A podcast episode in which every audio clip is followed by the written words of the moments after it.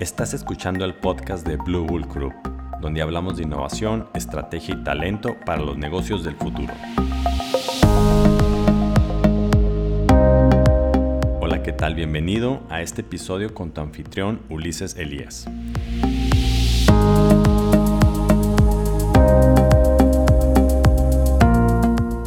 Pues qué tal amigos, ¿cómo están? Bienvenidos de nueva cuenta a escucharnos en el podcast de Blue Bull Group. Gracias por estarnos sintonizando y escuchando. El día de hoy eh, estamos continuando con el tema de Grow Hacking y obviamente estamos invitando a nuestro querido amigo y aliado Daniel Uribe, experto en estos temas aquí en México. ¿Cómo estás, Daniel? ¿Qué tal, Ulises? Bien, bien. Emocionado por regresar con, con el podcast y, y, con el canal. Ya hacía falta, la neta, esta plática. Perfecto, muy bien. Acuérdate que tuvimos ya dos episodios anteriores tocando este tema. Uno de ellos fue que lo abordamos los conceptos generales de qué es este tema del grow hacking y cómo se relaciona con el marketing tradicional. Luego vimos cómo armar esta estrategia de, de hacking, cómo deberías plantearla, hacer tu embudo. Y el día de hoy queremos hablar sobre herramientas, herramientas útiles y en este, en este mundo de las herramientas, pues hay miles, ¿no? Hubo un boom de, de desarrollo de estas herramientas. Eh, el chiste es que el día de hoy nos platiques de algunas de ellas que tú utilizas y que consideras útiles para el mercado, pues mexicano o, o en el mundo en sí. ¿Qué te parece, Daniel? No, perfecto, perfecto. Sí, sí, sí es, eh, es un tema muy amplio, como tú dices, bueno, todo el tema de growth hacking, ¿no? Pero las herramientas se han vuelto una locura, o sea, el si haces un mapa mental o vas haciendo tus mapas mentales herramientas que van surgiendo cada mes, es, es realmente una locura. Y ahora están surgiendo como nuevas herramientas, de hecho, eh, también les voy a mostrar una de esas con, con inteligencia artificial, que estuvimos platicando recientemente como que te ayudan a redactar y te ayudan ya a hacer cosas que, que, hasta parece una locura que puedas hacerlo, ¿no? Entonces, es una, eh, un ámbito muy dinámico, demasiado dinámico, que tienes que estar todo el tiempo como atento a lo nuevo que surge porque te puede dar ventaja competitiva sobre otras empresas, pero sí implica meterle mucho tiempo a aprender cada herramientita, su proceso, su interacción, etcétera. Entonces, es un reto, pero también es muy emocionante. Y yo les comento a mis alumnos ahí en el TEC de Monterrey, que si alguno de ellos está estudiando como licenciatura de marketing, pues les aconsejo que se metan al tema de grow hacking, ¿no? Que muchas veces sí utilizas los conceptos básicos del marketing tradicional, pero por sí solo el grow hacking puedes hacer una maestría o hasta un doctorado, digo yo, con tantas herramientas que existen, ¿no? Y con ahora con la evolución que comentas de inteligencia artificial, de aprendizaje automático, etcétera. Todo eso pues nos está ayudando a, a, a, que estas herramientas sean más útiles y llegar a clientes que antes no teníamos esa posibilidad. Pues muy bien, Dani, pues platícanos, ¿qué nos traes para el día de hoy? ¿Qué herramientas nos vas a platicar? Pues mira, vamos a empezar con una herramienta buenísima, se llama Texau. Es una herramienta, ah, nada más si me permites compartir.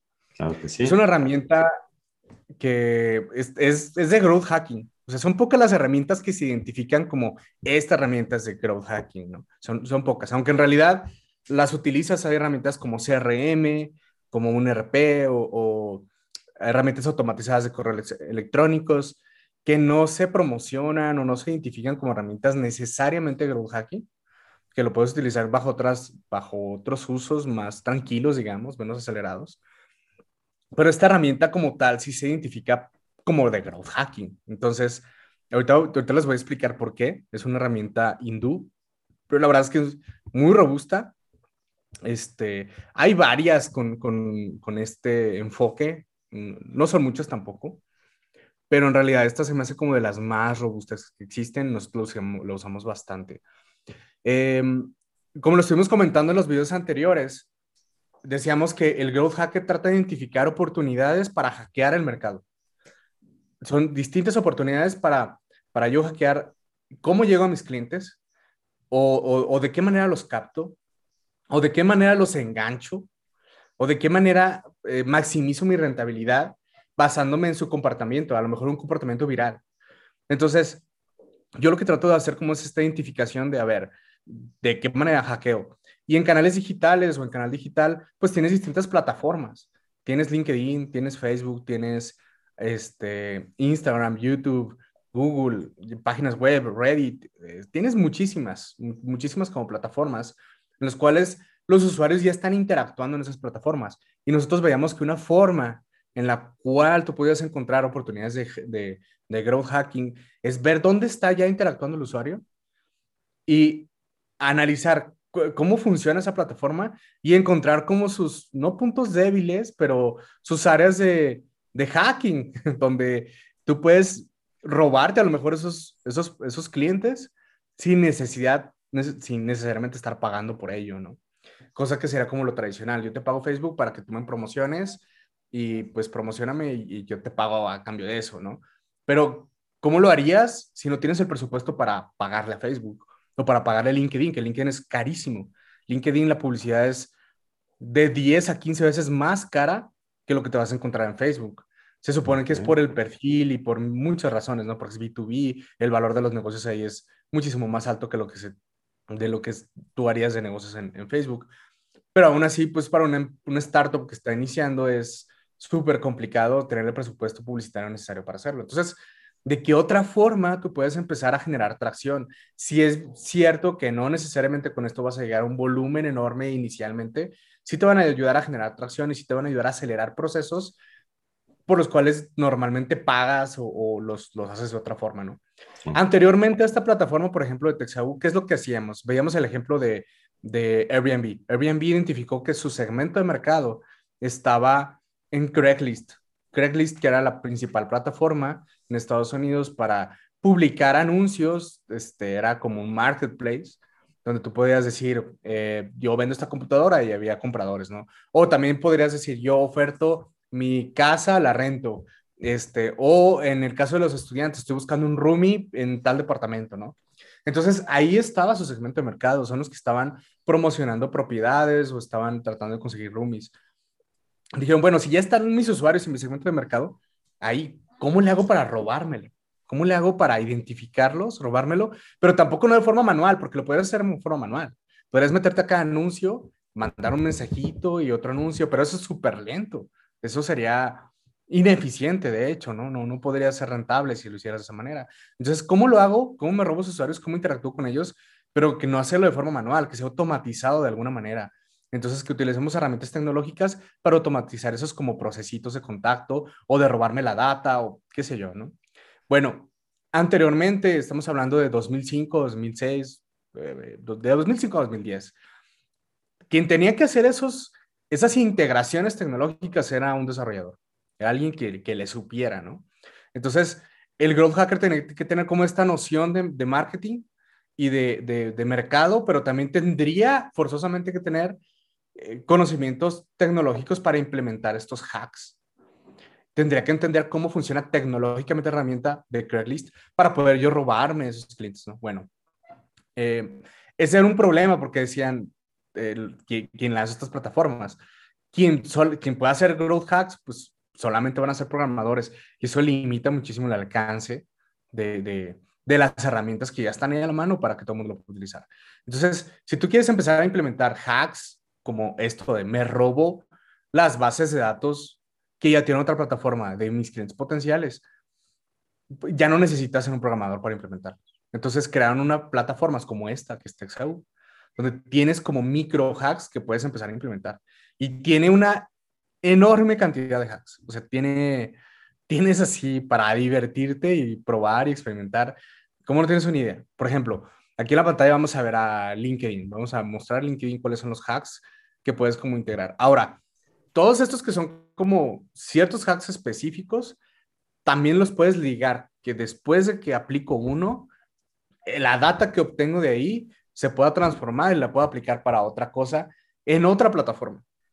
Entonces, por ejemplo, vienen acá, uno que a mí me gusta utilizar bastante en Texau es el de Search. Vamos a poner Search. Em, no sé si, te, si lo has hecho tú. Oye, Dani, mira, estas herramientas obviamente están abiertas al público, ¿no? Porque estamos pensando que vas a acceder a, datos que guardan las plataformas de, sociales, ¿no? Redes sociales.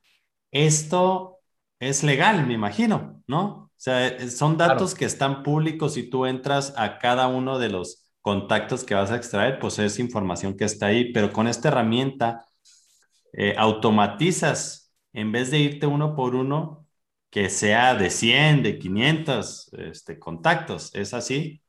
Es así, justo. O sea, sí, es completamente legal, porque luego tienes toda la razón. Me ha pasado en los cursos que, que se confunden y a veces hay gente que hasta se, se enoja o se molesta porque estamos enseñando cosas que no son legales. No, para nada, todo esto es 100% legal. Este, de hecho, en algún momento, eh, creo que fue hace dos años, eh, LinkedIn quiso demandar una, una startup que había lanzado una herramienta de este estilo, porque decía LinkedIn pues que, que se estaba robando, o sea, pues los datos, ¿no? O sea, los estaba automatizando con un bot y aunque son públicos, pues se los estaba robando, total. Entonces, la corte en Estados Unidos determina al final, pues que si, si las personas que están dentro de LinkedIn publicaron esa información, pues fue porque la quisieron hacer pública. O sea, no es lo que está en tu perfil, tú lo quieres hacer público y lo que tú quieres es que más exposición, que tenga más exposición. Entonces, si llega un tercero que aprovecha la plataforma de, de LinkedIn para extraer de forma automatizada esa información y utilizarla en otra plataforma, pues en realidad eso es legal. No hay ningún problema con eso.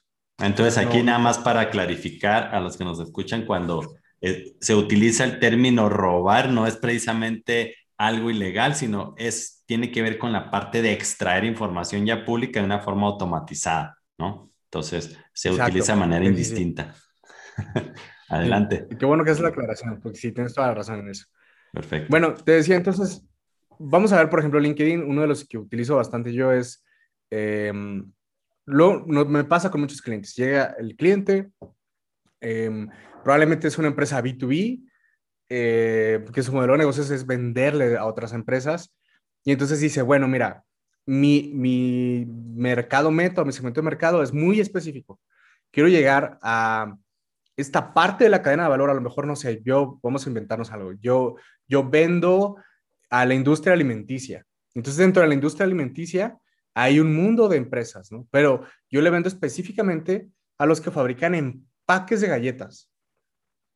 Ah, ok, y, ya, es como, a ver, vamos a ver empaques de galletas, ¿cómo los podemos identificar? Y después de hacer una búsqueda decimos, bueno, podemos identificar los empaques de galletas porque en realidad ya nos dimos cuenta que la gran, gran mayoría están focalizados en una región y la gran, gran mayoría se describen como eh, de plásticos, a lo mejor, ¿no? Este, plásticos avanzados, no sé, utilicen estas keywords.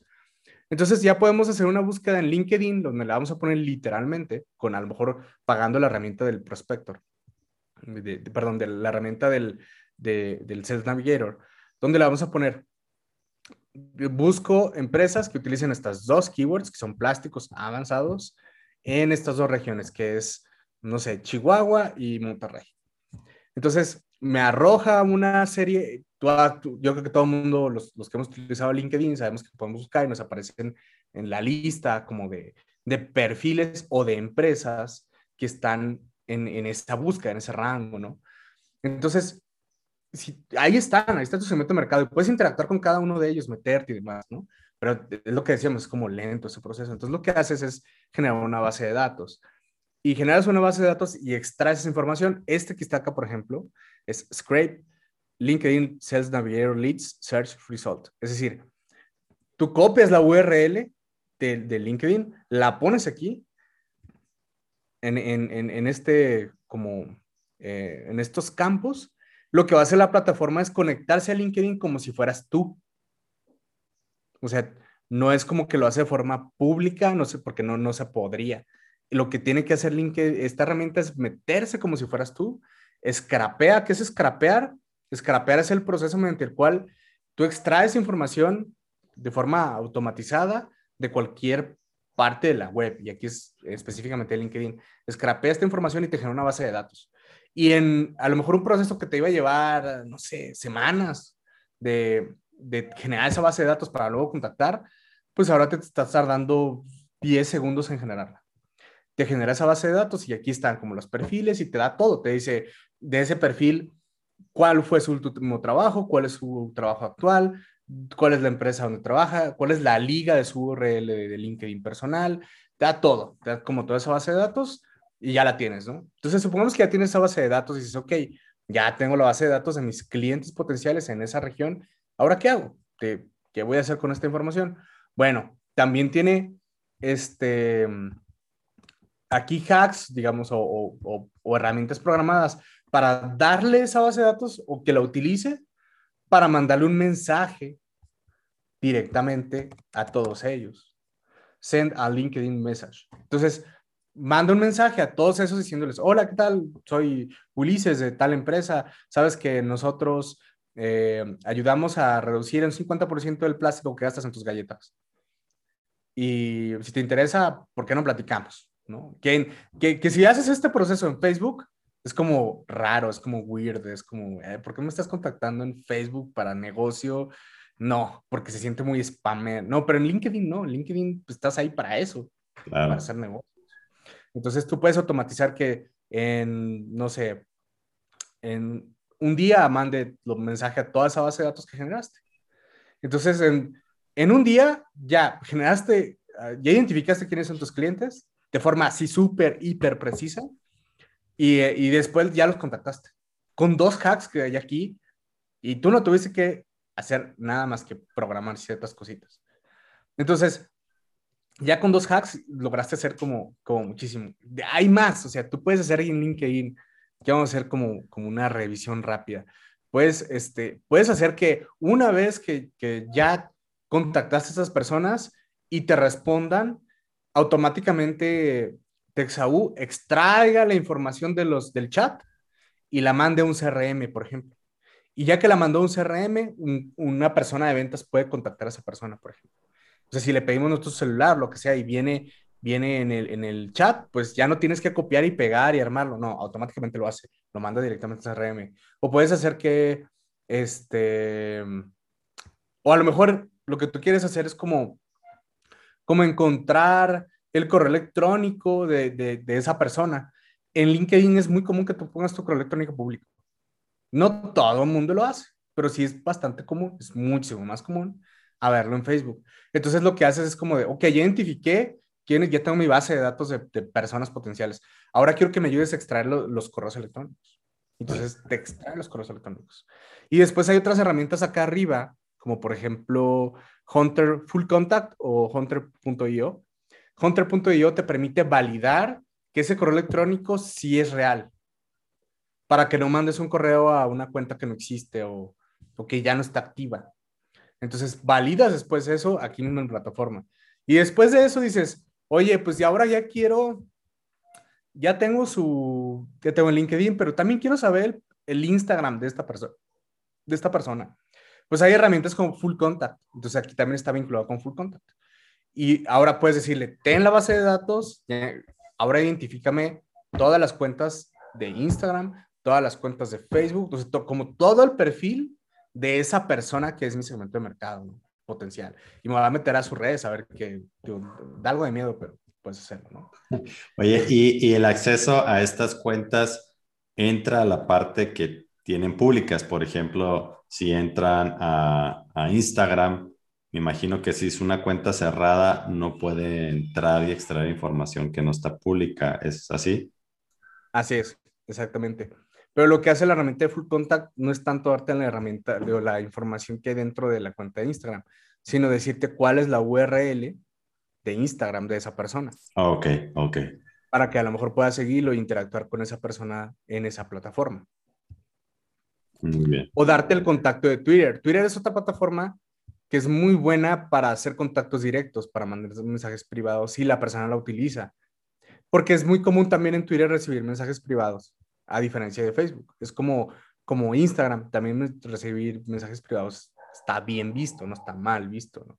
Entonces en Twitter, si dices, no, es que no quiero contactar a lo mejor por LinkedIn, porque probablemente creo que no utiliza tanto LinkedIn, pues contáctalo por Twitter o contactarlo por Instagram. Pero ¿cuál es su Twitter y cuál es su Instagram? Ah, bueno, pues utiliza Full Contact para encontrar esa información.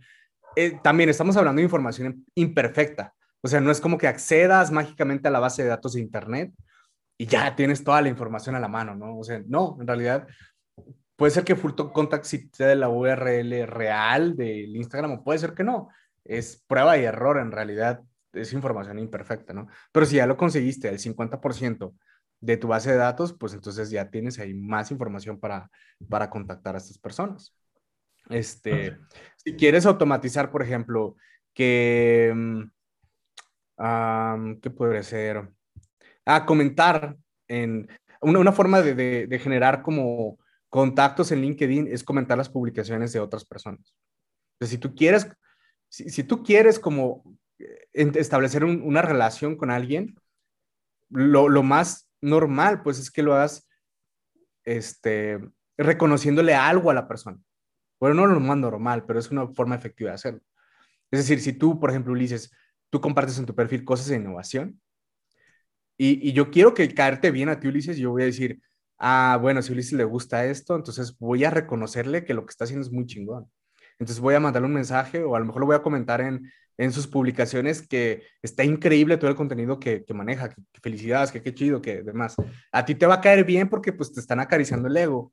Y cuando te llegue el mensaje privado de, oye, me gustaría platicar contigo porque me gusta mucho lo que compartes, se te va a hacer, pues claro, me ama, pues sí, ¿no? Por supuesto, vamos a platicar. Claro. Entonces, una forma muy, muy común de, de, de, establecer contacto con personas, pues es comentar en sus publicaciones. Entonces, lo que si ya tienes la base de datos de quiénes son los tu segmento de mercado, lo que puedes hacer ahora es decirle a la herramienta, ok, ahora a las primeras cinco, este, no sé, publicaciones, comentales esto, o a la última publicación, comentale esto, no sé. Puedes hacer wow. eso, puedes automatizarlo. Wow. Tienes así, a morir, tienes aquí LinkedIn, tienes Facebook. De Facebook, Facebook había muchos hacks, la verdad es que también Facebook ya limitó mucho. Fíjate, una de las, de las cosas que podías hacer antes, ya no, es extraer, tú te metías a un grupo de Facebook y extraías la base de datos de las personas que estaban interactuando en ese grupo. Bueno, tú lo puedes hacer, tú lo puedes extraer esa base de datos de personas. Y entonces todos en Facebook tenemos un ID, todos. Es como un ID de usuario. Okay. Scrapeas ese ID, la herramienta te permite scrapear ese ID, y luego ese ID tú lo subes a la herramienta publicitaria de Facebook, esa base de datos de a lo mejor 10 mil personas que estaban en ese grupo, lo subías y le decías, quiero darles un anuncio a todos esos que les aparezca publicidad. Entonces, se hacía hiper específico porque si había un claro. grupo de, de, cardio, de problemas de cardio, entonces, y tú quieres llegar a ese público de, de problemas de cardio en Monterrey porque tienes una clínica, pues ya no desperdiciabas lana, pagabas 50 pesos y listo, estabas llegando al público, eso hiper específico, ¿no?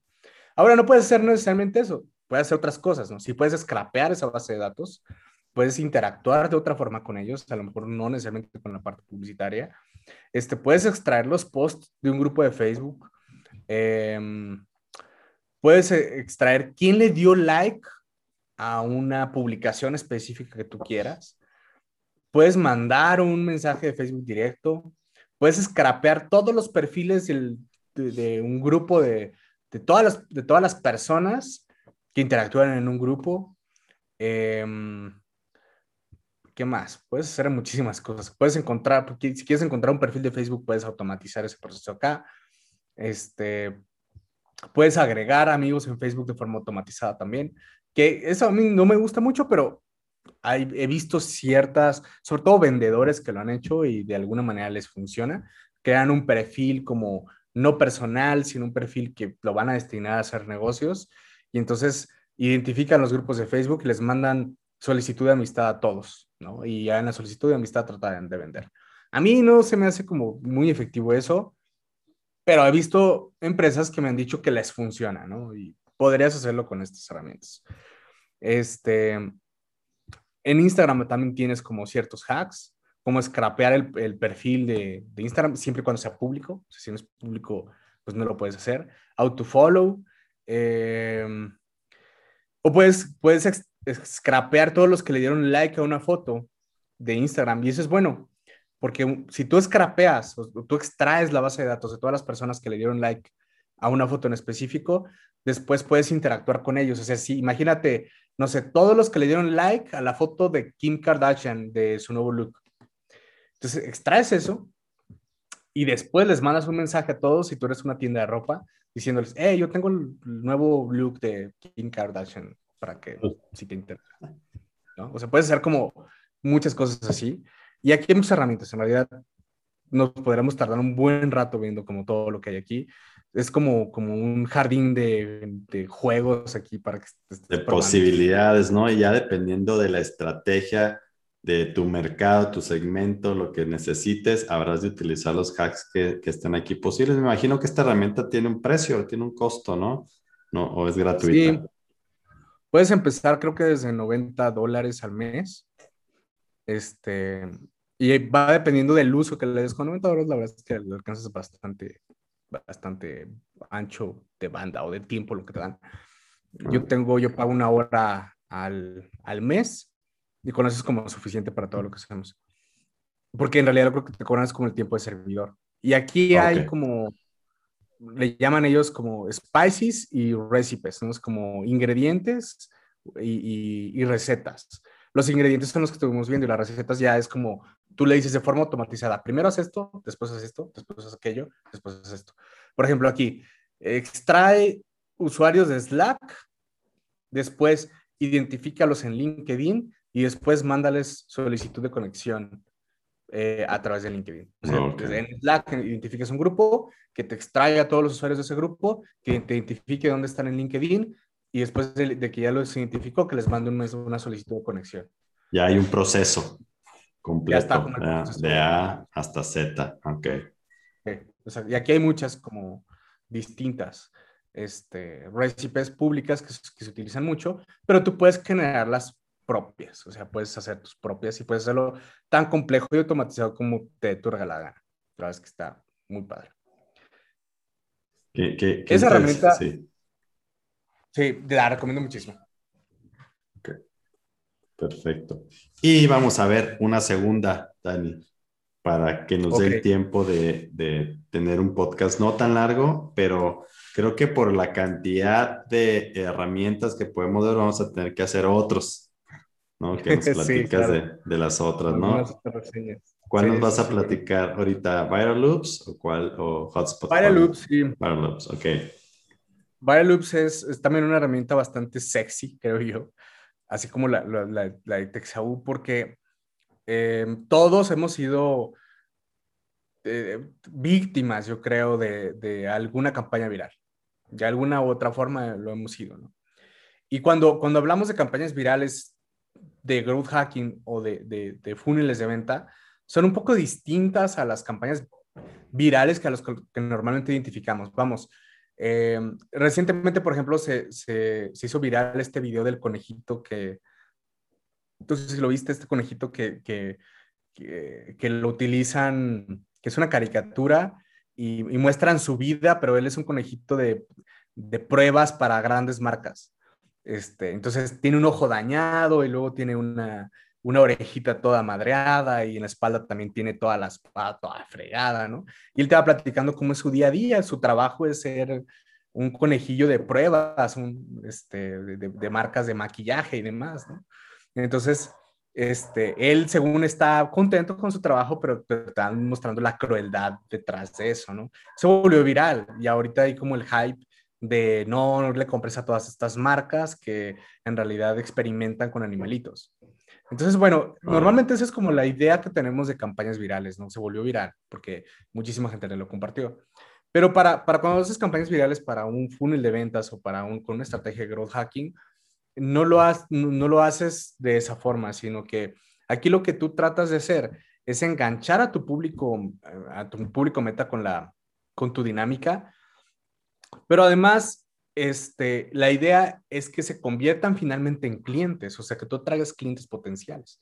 En el otro tipo de campañas virales, tienes un, alcance viral, o sea, tienes, tienes un impacto viral, tienes muchísima gente que interactúa con esa campaña, pero no necesariamente se van a convertir en clientes o no hay una dinámica en la cual yo obtenga los datos de esas personas o interactúen en mis redes para que después entren a mi funnel de ventas sino que puede ser que tuvieron un contacto con el video, les gustó, te lo estoy platicando, a lo mejor más gente después de este video lo va a ver, pero ya, ahí quedó, ¿no? No necesariamente no participaron en nada.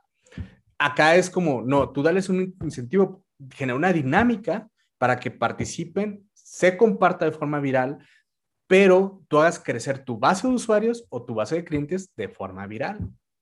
Entonces, el ejemplo más claro y más sencillo que a mí me gusta utilizar es el Dropbox.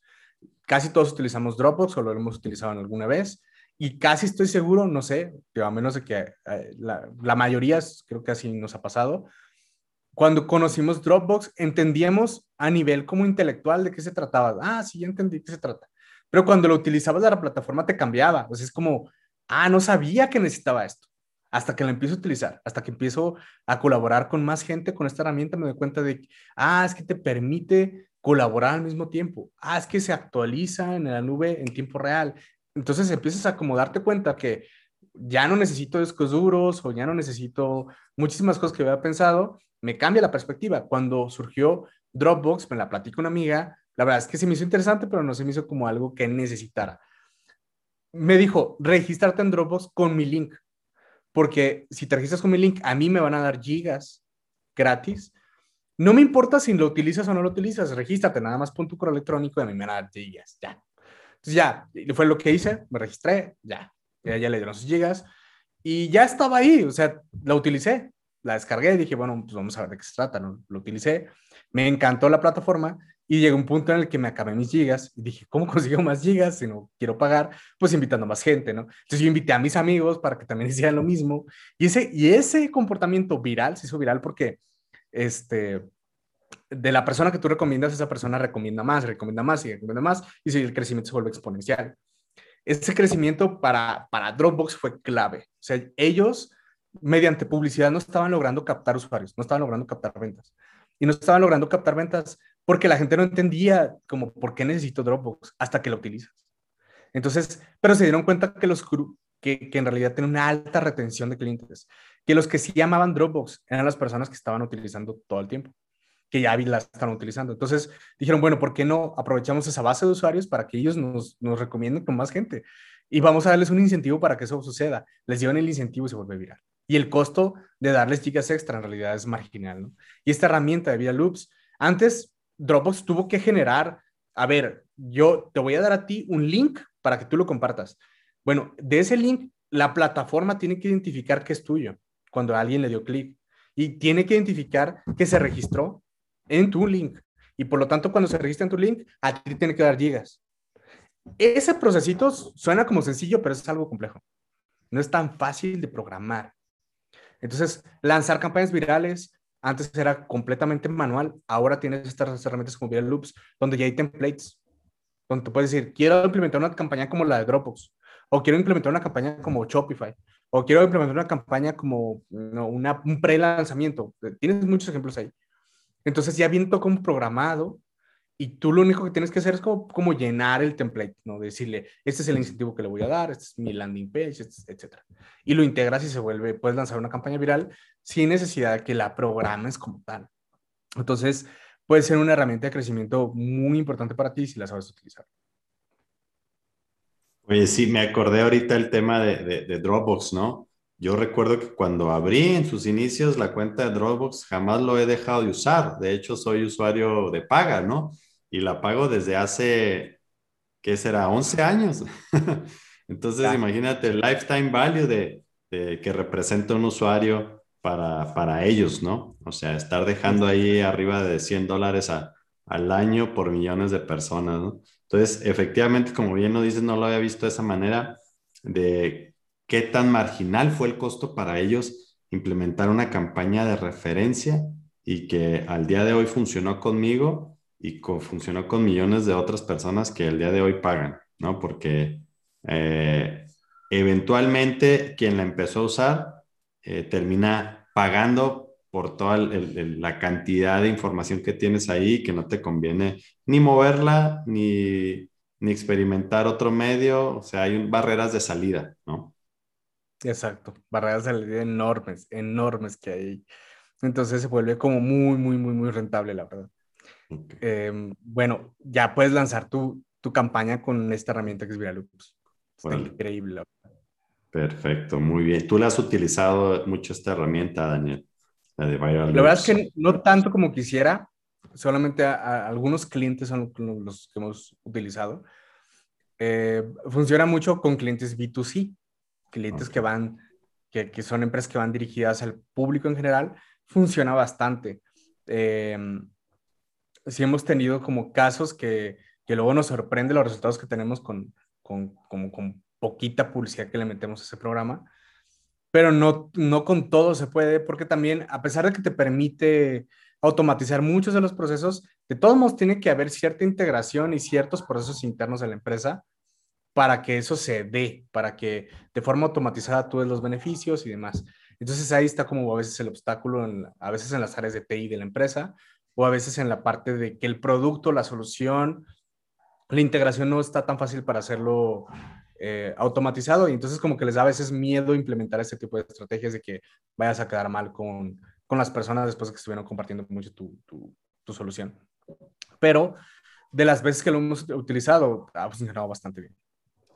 Interesante. Pues miren, Daniel nos ha platicado de dos herramientas fabulosas, Texas AU y Viral Loops, dos herramientas que pudieran ser parte de tu marketing stack, tu grupo de herramientas que puedas llegar a utilizar. Y como comentábamos al inicio, pues hay cientos o miles de, de herramientas similares y cada uno tendrá sus ventajas y sus, sus desventajas de utilizarlas, entre ellas incluyendo el tema del precio, que no son baratas, ¿no? Entonces, los negocios al día de hoy, eh, en vez de invertir en infraestructura física, pues terminan invirtiendo en herramientas digitales y necesitan verlo así, ¿no? Que en vez de a lo mejor tener a alguien que esté eh, entrando a todos los perfiles, capturando la información de forma manual y dedicándole tiempo a esto, pues ya hay herramientas, ¿no? Que termina siendo un costo mucho más barato que el que tuvieras que pagar, ¿no?